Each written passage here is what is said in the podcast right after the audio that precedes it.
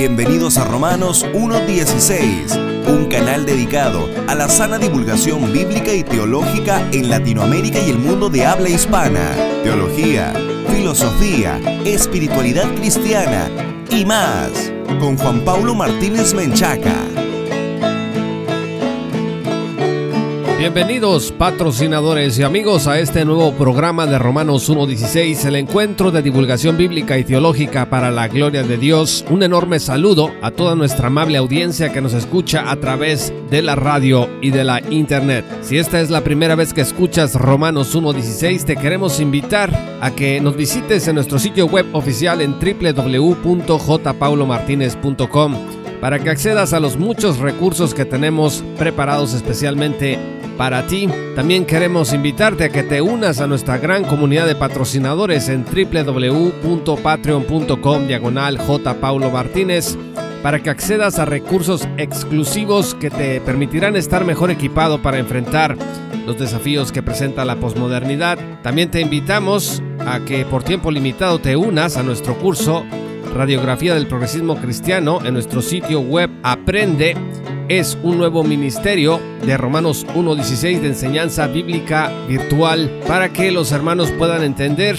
de manera sencilla las profundas verdades de la palabra de Dios. Así que no dudes en inscribirte por tiempo limitado. Entra a www.aprende.jpaulomartinez.com y regístrate el día de hoy. Este es el tercer episodio de la serie Reconciliados con Dios que se titula La solución está delante nuestro. En los dos episodios anteriores dejamos claro que nuestro pecado es lo que inicia nuestra enemistad con Dios. También dijimos que la reconciliación bíblica significa que Dios envió a Cristo al mundo para morir en nuestro lugar y darnos la salvación al imputarnos su justicia. En este episodio final de esta serie titulada Reconciliados con Dios vamos a estudiar qué dice la Biblia sobre nuestro papel en dicha reconciliación tenemos algo que hacer nosotros los seres humanos?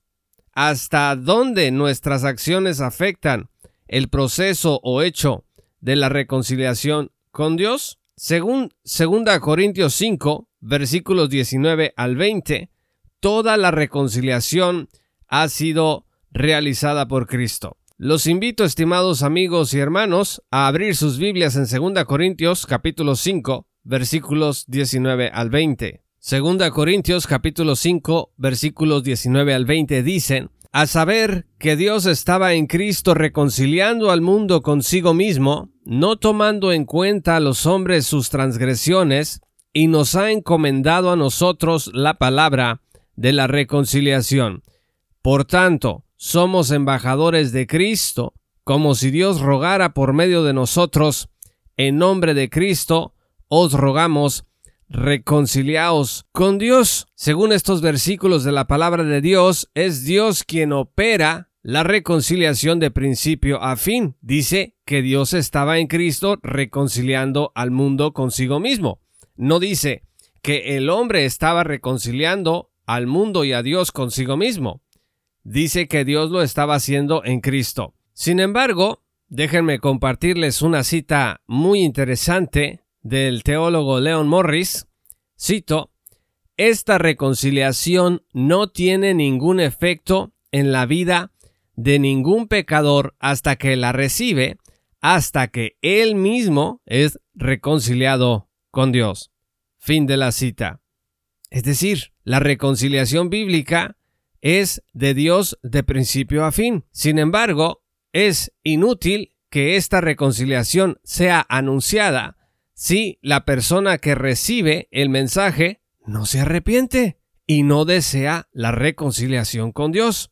Compare esto con lo que indica Apocalipsis 22, versículo 17. Apocalipsis 22, versículo 17 dice, Y el espíritu y la esposa dicen, ven, y el que oye diga, ven, y el que tiene sed, venga, y el que desea, que tome gratuitamente del agua de la vida.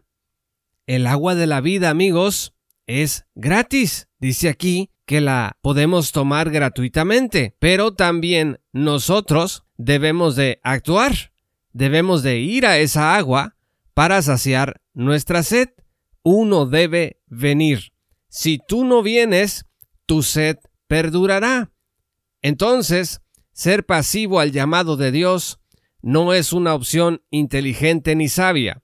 Por eso, fíjense lo que Pablo dice en los versículos que leímos hace un momento de 2 Corintios 5, versículos 19 al 20. Dice el apóstol, reconciliaos con Dios.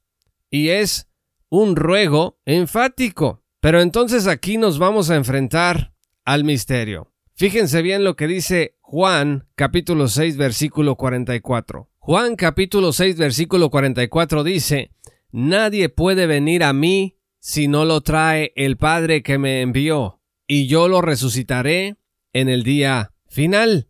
¿Qué quiere decir esto, estimados amigos?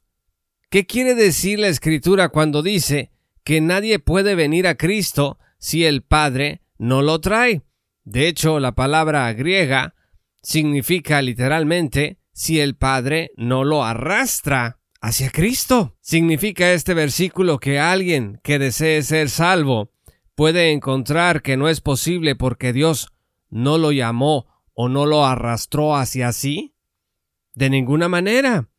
Quiere decir, como dice el erudito William MacDonald, cito, el hombre no tiene ninguna capacidad ni esperanza ni siquiera tiene fuerzas para acudir a Cristo por sí mismo, a no ser que el Padre comience primeramente la obra en su corazón y vida, jamás se dará cuenta de su terrible culpa y de su necesidad de un Salvador.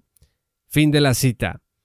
En este punto, amigos, lo único que podemos hacer es reconocer que desde el punto de vista de la elección soberana de Dios, la salvación las reconciliaciones de Dios de principio a fin, pero que al mismo tiempo Dios nos dotó de una voluntad para ejercerla sabiamente ante el llamado del Espíritu. Para terminar, amigos, vamos a resumir en seis principios lo que hemos visto en estos tres episodios de la serie Reconciliados con Dios. El primer principio es que el pecado es la barrera para obtener la reconciliación. Esto quiere decir que mientras una persona no entienda esto, que su pecado es una barrera para que se reconcilie con Dios, no hay nada que hacer excepto insistir en la verdad escritural. Tenemos que comprender la naturaleza de nuestro pecado y el doctor Arcis Sproul solía decir que la mejor manera de hacerlo era entender primero la santidad de Dios, porque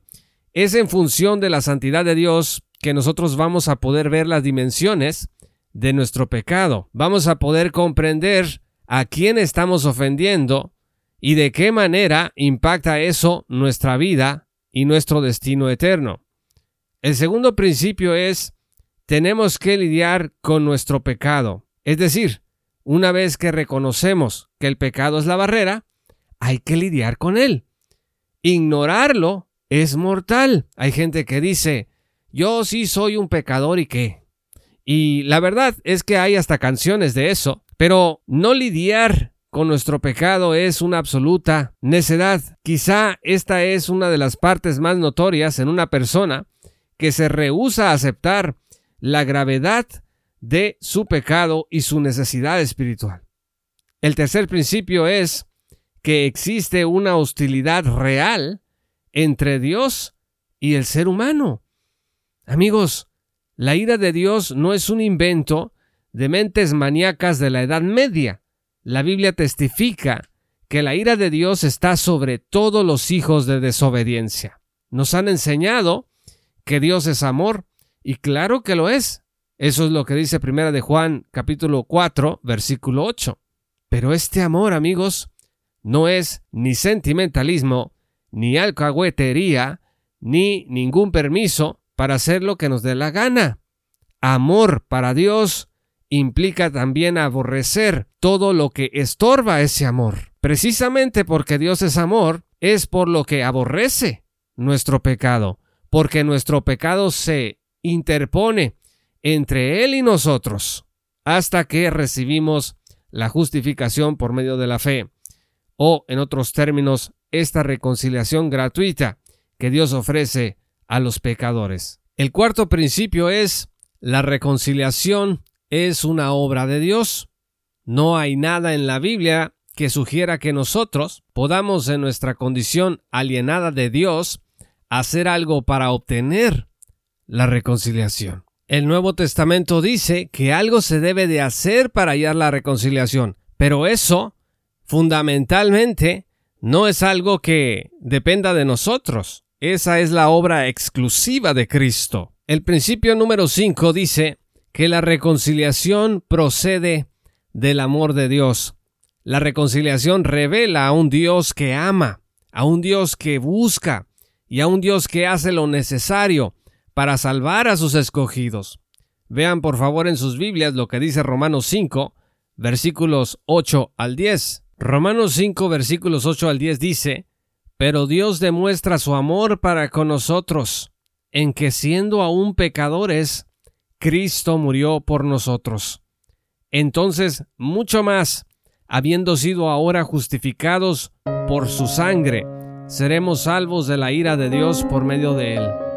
Porque si cuando éramos enemigos fuimos reconciliados con Dios por la muerte de su Hijo, mucho más habiendo sido reconciliados, seremos salvos por su vida. El gran hecho fundamental del universo es el amor de Dios. Charles Riley indica que al igual que en este versículo 10 de Romanos 5, los versículos 15, 17 y 20 del mismo capítulo enseñan el significado vicario y sacrificial de la muerte de Cristo. Por eso, nosotros no podemos divorciar la reconciliación de la expiación. Y el principio número 6 dice que la reconciliación debe ser recibida. La reconciliación con Dios, amigos, no se hereda. No la podemos heredar a nuestros hijos. Si nosotros estamos reconciliados con Dios, ellos personalmente deben ir al Señor en busca de esta reconciliación que el Señor ofrece. No la podemos heredar a los nietos, no se la podemos dar a nuestros hermanos, a nuestros primos a nuestros vecinos. La reconciliación con Dios no se compra, no se vende, la reconciliación es ofrecida por Dios desde su infinito amor. Esta reconciliación bíblica no tiene sentido si no cambiamos de actitud, si no tenemos arrepentimiento. Por eso, amigos, el desafío es este. Alejarnos de nuestro pecado, teniendo el sacrificio de Cristo en la cruz a la vista. Muchas gracias amigos y patrocinadores por escuchar este programa. Si aún no eres patrocinador, te invito a que te unas en www.patreon.com diagonal J. Paulo Martínez para que accedas a recursos que te van a permitir estar mejor equipado para enfrentar los desafíos que presenta la posmodernidad. No olvides visitar nuestro sitio web oficial en www.jpaulomartinez.com y también nuestro sitio de enseñanza bíblica y virtual Aprende accediendo en www.aprende.jpaulomartinez.com. Yo soy Juan Pablo de Romanos 1.16. Muchas gracias por escuchar este programa y que el Señor los bendiga hasta que volvamos a encontrarnos. Esto fue Romanos 1.16 con Juan Pablo Martínez Menchaca. Únete como patrocinador y apoya la sana divulgación bíblica y teológica en América Latina Búsquenos y síguenos en nuestro sitio web oficial, redes sociales y otras.